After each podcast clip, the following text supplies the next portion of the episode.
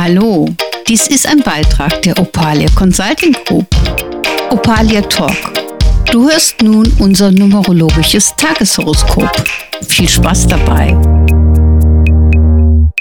Hallo, dies ist ein neuer Beitrag für Opalia Talk. Mein Name ist Sabine Gurbiermann und es geht um das numerologische Tageshoroskop für Montag, den 20.06.22 mit einer geschlossenen 5. Die 2 und die 0 stehen vorn. Das heißt, es geht ganz viel um das Thema Gefühl. Also es ist eher ein absolut gefühlsbetonter Tag. Ne? Wir haben ganz viel Emotion, wir haben unsere Sichtweise, unseren Weitblick und wir haben die Verbindung von der 6. Das heißt, heute könnten uns ganz viele Systeme auffallen, die uns eventuell auf die Nerven gehen. Also im Klartext gesprochen, wenn wir zum Beispiel mit Menschen uns verbunden fühlen oder auch wirklich verbunden sind, sprich die fünf manifestierte Formen, mit denen wir im Clinch liegen und mit denen wir nicht gesprochen haben über das, was uns ärgert, genau diese Themen könnten heute nach vorne kommen.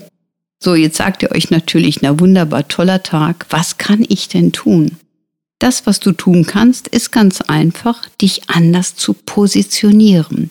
Das habt ihr bestimmt auch schon mal gehört, dass man eine andere Position einnehmen kann. Also, sollte euch heute zum Beispiel eure Mutter symbolisch gesehen auf die Nerven gehen, dann könnt ihr sehr wohl hingehen und sagen, okay Mama, ich akzeptiere dich so, wie du bist. Geht jetzt nur um eure innere Kommunikation und ihr dreht euch ein bisschen symbolisch gesehen aus dem System raus.